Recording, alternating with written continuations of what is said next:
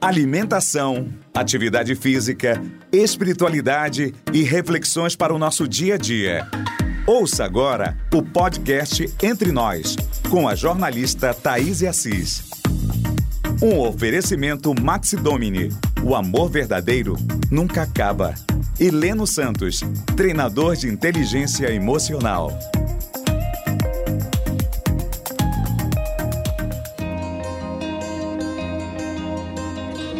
Podcast dessa semana, o Entre Nós, tem o prazer de receber o pastor Felipe Câmara e sua esposa Luana Câmara para a gente bater um papo falando de espiritualidade, falando principalmente de sabedoria. Pastor, bem-vindo, Luana também.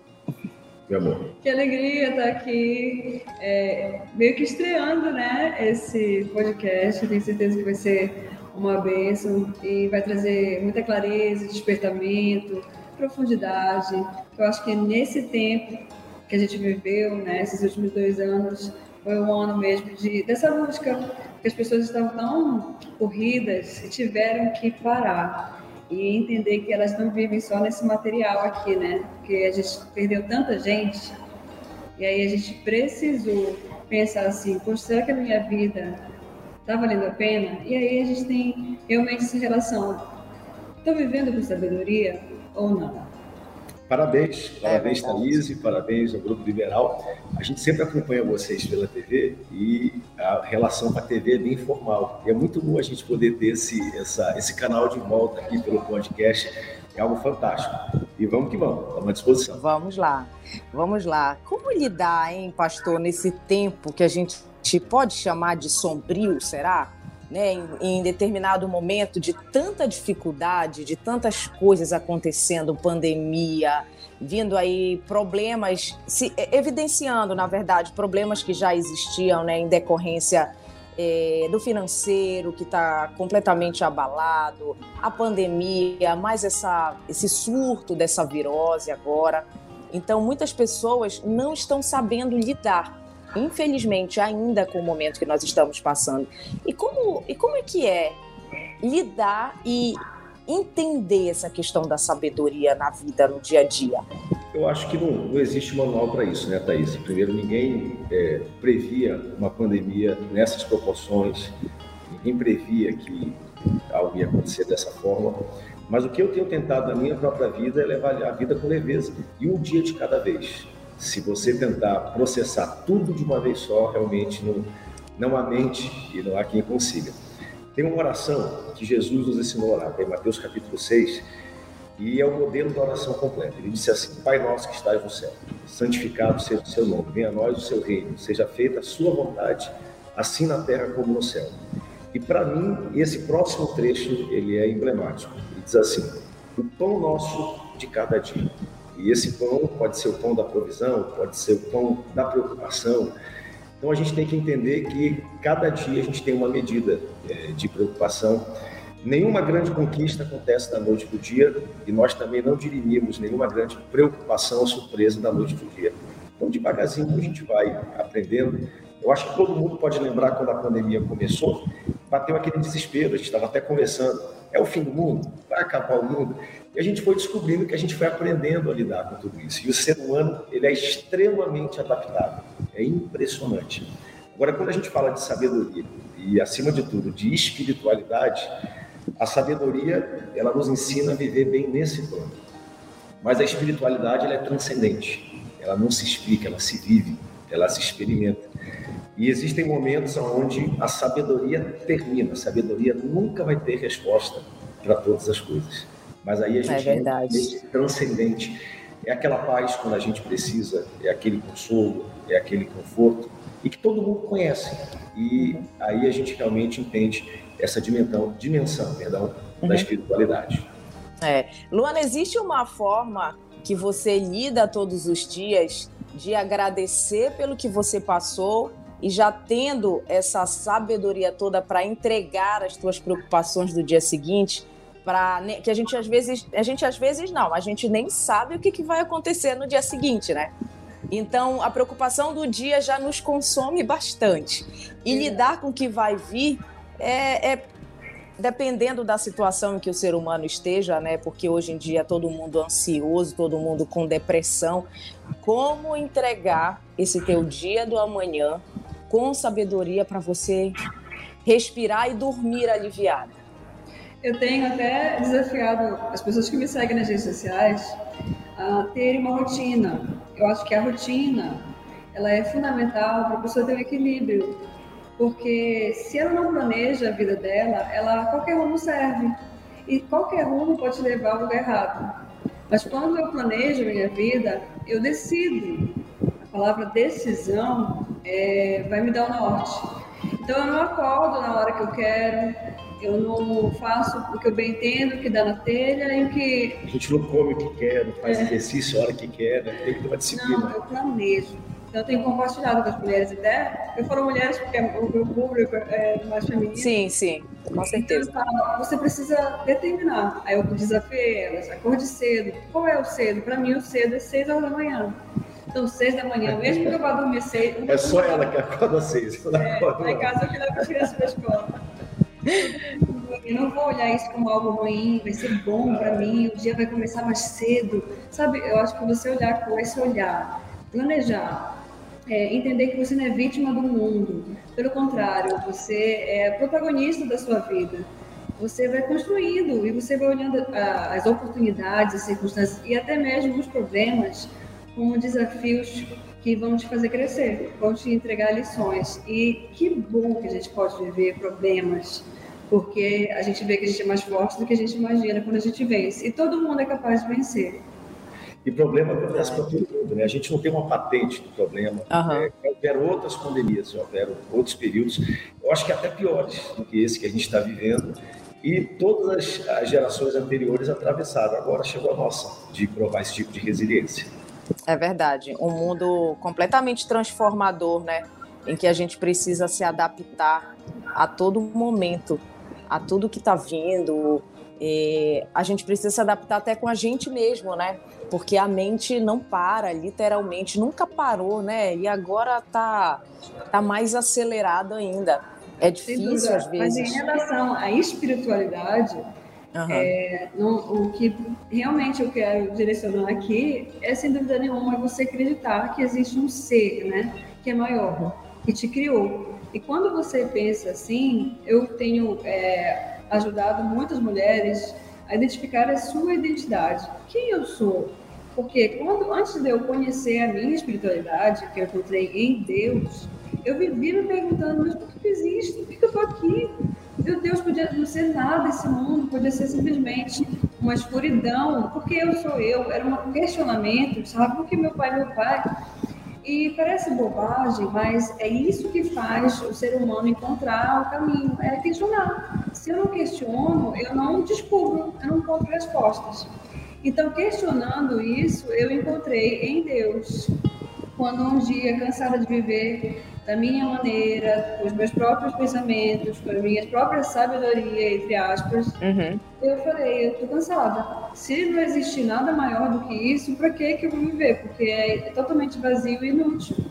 Então eu fiz uma oração, que aí é que eu acho que a gente encontra a espiritualidade, quando a gente sai de nós mesmos e busca algo que é maior. Quando a gente entende que nós não dominamos, mas alguém é que nos domina.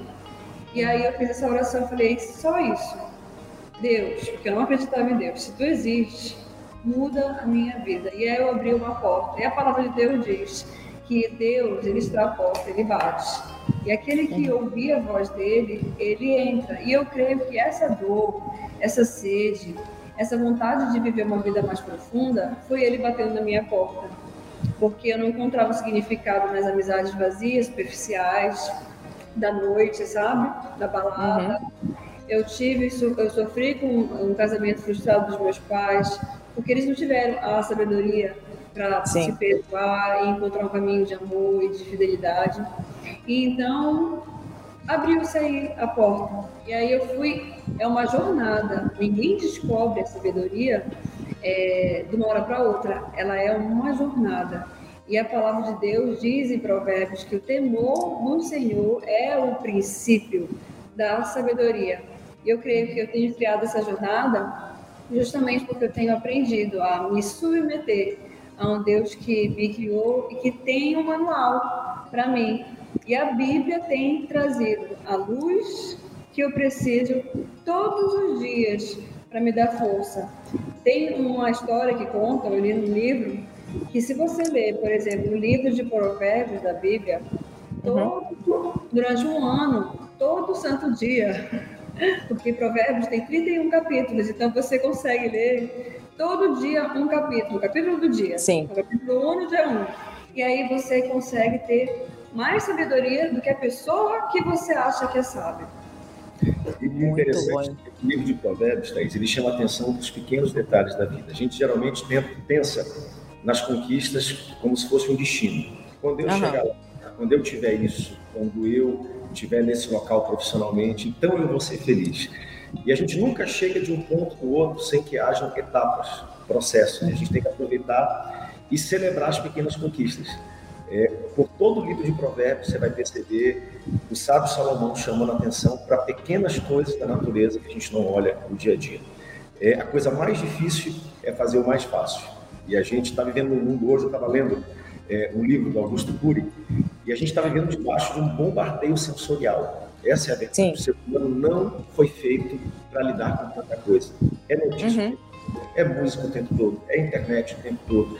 Então a gente está conectado e você nunca para para se conectar consigo. Quanto mais com Deus e com a sua espiritualidade.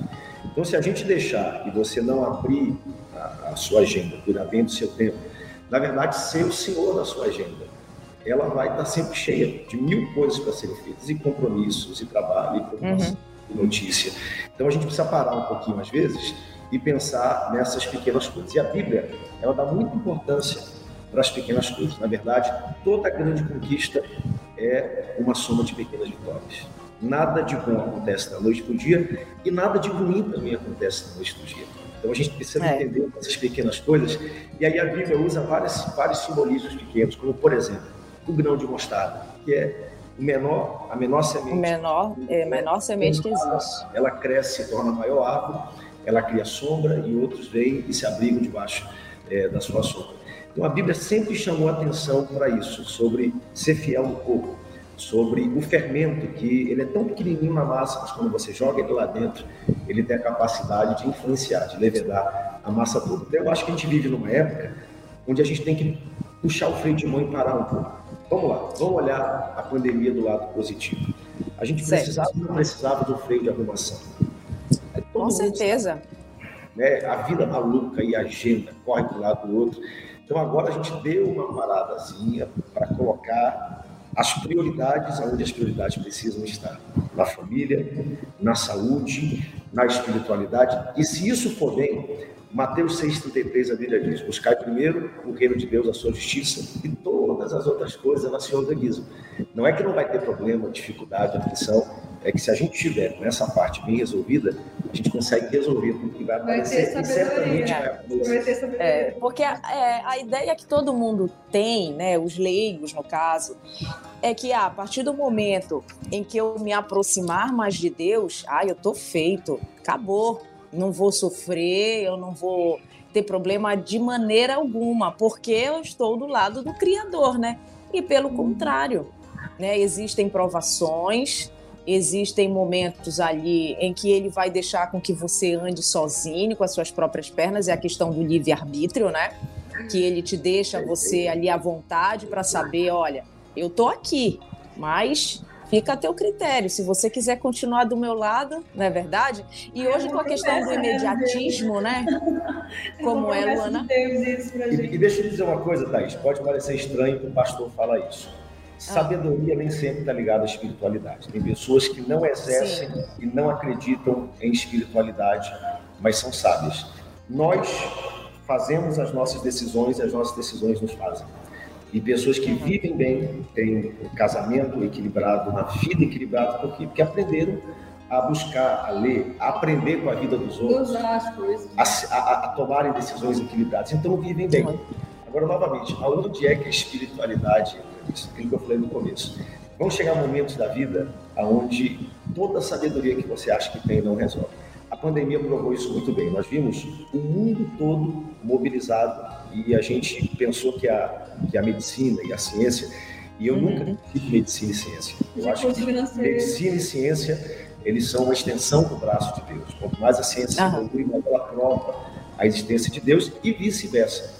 Mas é, a gente percebeu que toda a sabedoria, todo o conhecimento, todo o arcabouço científico e financeiro se tornou perante a pandemia. A gente viu que pessoas que, que tinham dinheiro para comprar um hospital estavam deitados numa máquina, conseguiam resolver uh, seus próprios uhum. problemas. Então, a gente acaba descobrindo que chegam momentos onde a espiritualidade ela transcende. Eu repito, as pessoas me perguntam e falam assim, pastor, me explique a fé.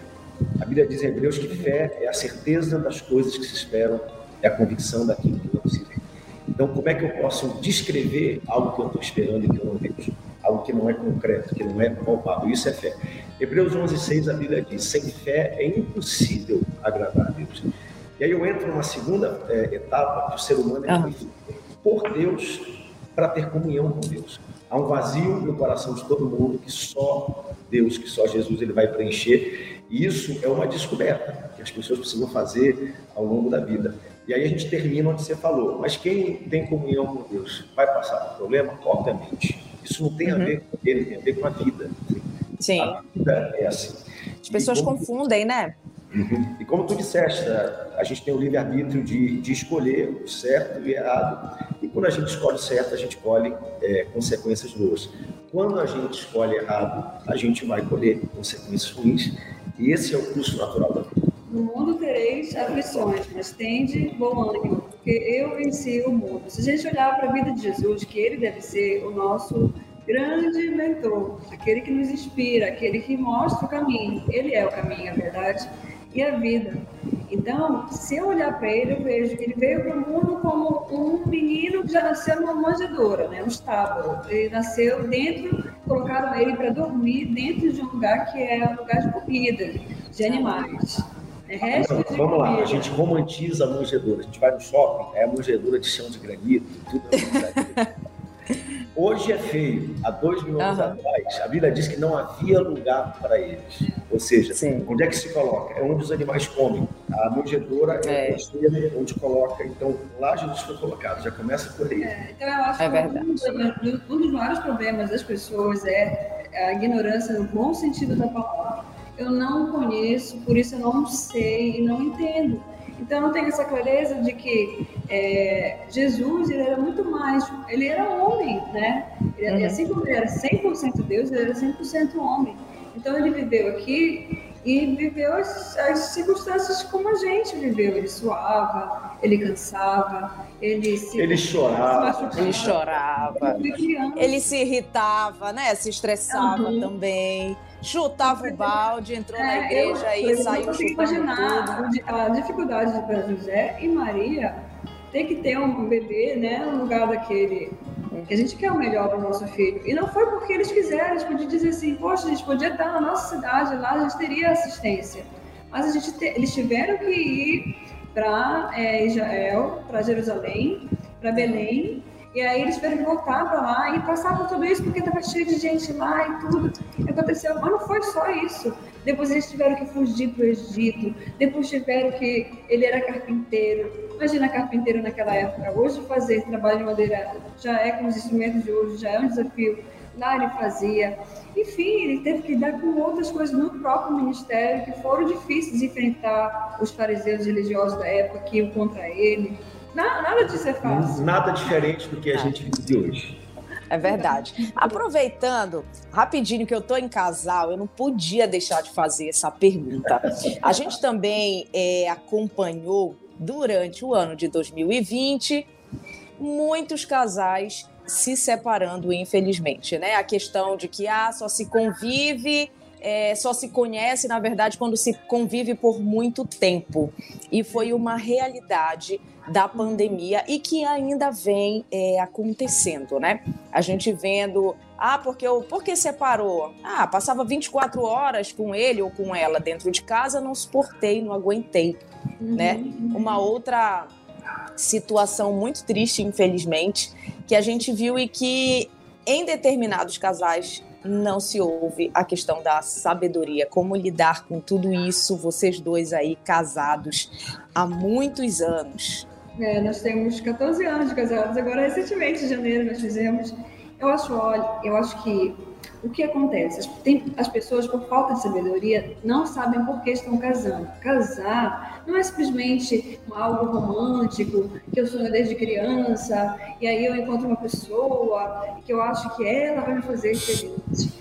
É, esse, essa visão muito romântica do casamento, ela é totalmente tóxica e de Hollywood né? Daquela uhum. história da Disney, da princesa, eu vou encontrar um príncipe encantado e pronto, uh, acabou. Mas a história segue, né? A história segue. Vai me colocar no cavalo branco, né? É, vai, vai, vai ser lindo, vai ser extraordinário, todos os dias. Não é, não. Não. Então, o casamento é um projeto de Deus maravilhoso, criado por Ele para é, Ele então, é, isso que eu, é, o maior desafio é, eu caso para eu, para alguém me fazer feliz, porque eu quero ser feliz, eu não sou. Se eu não sou feliz, eu não vou fazer o outro feliz e esse casal não vai dar certo. Então, o que, que é fundamental? Eu encontrar essa sabedoria só essa felicidade só, porque a partir do momento que eu entendo por que eu vou casar, eu não vou casar para o outro fazer feliz, eu vou casar para fazer o outro feliz, para a gente se somar. Apesar das nossas diferenças, a gente tem um projeto de vida. E esse projeto está firmado na palavra de Deus. E por isso pode vir vendaval, pode vir tempestade, pode vir pandemia. E não vai derrubar a nossa estrutura, porque está baseada muito mais em coisas profundas do que nessa superficialidade, sabe? E fora que os princípios bíblicos, eles nos distanciam de tudo aquilo que é tóxico. Então, como a gente já vinha vivendo, né? Você está falando aqui da, da questão do, do, do embate com a pandemia, os casais terem que se encontrarem mais, conviverem mais tempo, né? Uhum. É, Olha, lá em casa foi o seguinte: a gente, no início da pandemia, não sabia que ia demorar tanto. Eu falei assim mesmo, amor. Olha, eu tinha uma filha, na, na época a Sara estava com oito, o Samuel estava com seis, e eu estava com um bebezinho de seis meses. Eu falei, amor, nosso desafio aqui é ajudar os, as pessoas carentes. Graças a Deus nós temos uma estrutura aqui, casa, né, teto, nós temos comida, e eu falei assim, amor, o que a gente vai fazer agora? E a gente abriu mão de ficar junto para ele ir para a igreja. Ele foi morar na igreja. Dois meses. Olha só. E eu lá naquela correria ali, sozinha, tendo que lidar com três filhos, mas eu sabia da minha missão, eu sabia o que ele tinha que cumprir lá. E a gente decidiu, bora ajudar. Aí lá na igreja a gente montou uma estrutura toda de drive-thru, convidando na, através da Boas Novas lá na televisão as pessoas para virem fazer é, alimentos, para não faltar a cesta básica. E assim, acho que é isso que falta, sabe? Uma visão, algo, algo que não é só egoísta, mas muito maior, sabe? Quando as pessoas deixam de olhar para dentro de si, elas começam a olhar para fora. Então eu sou capaz de amar, eu sou capaz de me doar, eu sou capaz de perdoar, eu sou capaz de me colocar no lugar do outro. Então eu não, não, não fico cheio de mimimi, de vitimismo. E aí eu começo a agir com sabedoria.